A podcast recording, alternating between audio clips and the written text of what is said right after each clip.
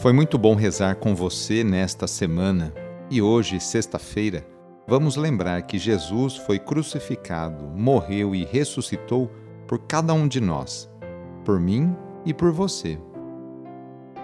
Iniciemos esta oração traçando sobre nós o sinal da cruz, sinal do amor de Deus por cada um de nós. Em nome do Pai, do Filho e do Espírito Santo. Amém. Senhor nosso Deus, nosso Pai, nós cremos em vós, nós esperamos em vós, nós vos amamos, nós vos agradecemos este dia e vos damos graças porque estamos com vida. Oferecemos este dia ao Senhor com todas as nossas alegrias e sofrimentos, com todos os nossos trabalhos e divertimentos. Guardai-nos do pecado e fazei de nós instrumentos de vossa paz e do vosso amor Ajudai-nos a observar vossos santos mandamentos. Amém.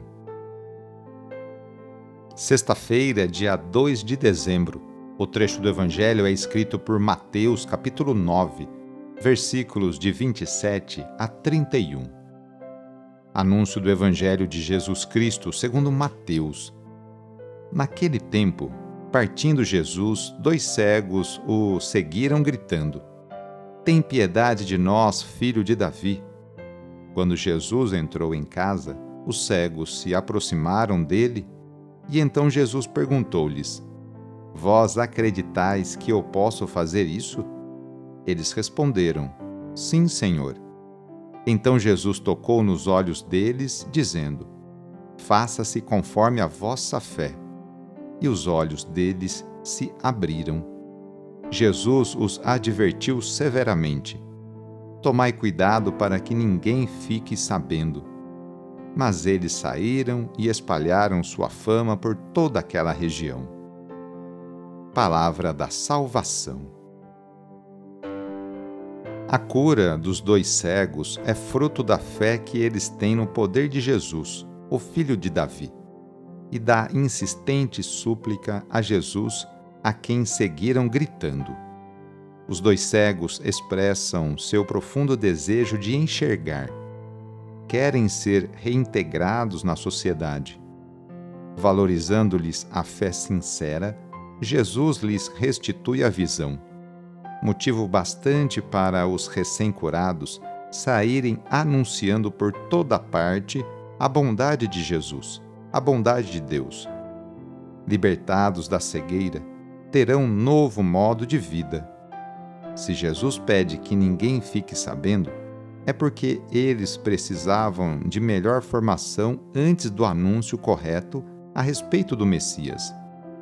Além disso, Jesus quer preservar sua própria vida, não despertando tão cedo a inveja e a ira dos adversários do reino.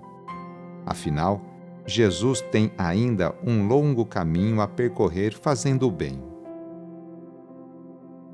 Hoje, sexta-feira, rezemos especialmente pelos enfermos. Neste momento de pandemia que passamos, lembremos daquelas pessoas que estão sofrendo de alguma enfermidade, tanto aquelas que estão em suas casas, quanto aquelas que estão no leito de um hospital. Que cada uma delas e seus familiares sintam-se confortados e fortalecidos por Jesus Cristo, que também enfrentou muitos sofrimentos no próprio corpo. Caso seja possível, aproxime-se da pessoa doente, ou então lembre-se dela e reze junto. Senhor, que passastes fazendo bem e curando os doentes, dignai-vos abençoar estas pessoas doentes. Dai vigor ao seu corpo e fortaleza ao seu espírito Dai-lhe paciência nos sofrimentos e fazei que recupere a saúde, de modo que, reintegrado na convivência da família, possam bendizer-vos com renovada alegria. Vós que sois Deus, com Pai, na unidade do Espírito Santo. Amém. No final de mais uma semana, renovemos juntos nossa profissão de fé.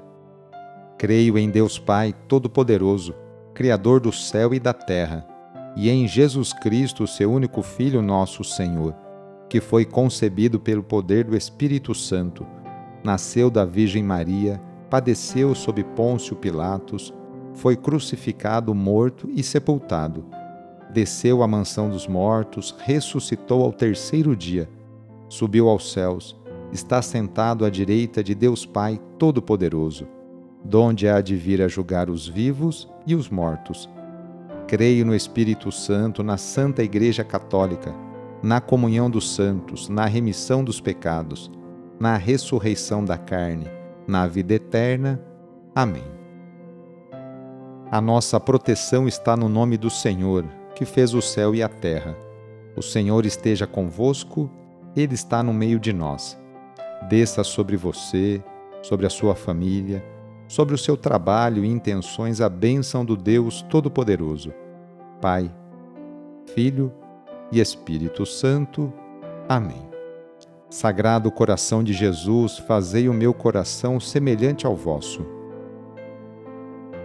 Foi muito bom rezar com você hoje. Se esta oração está te ajudando, eu fico muito contente.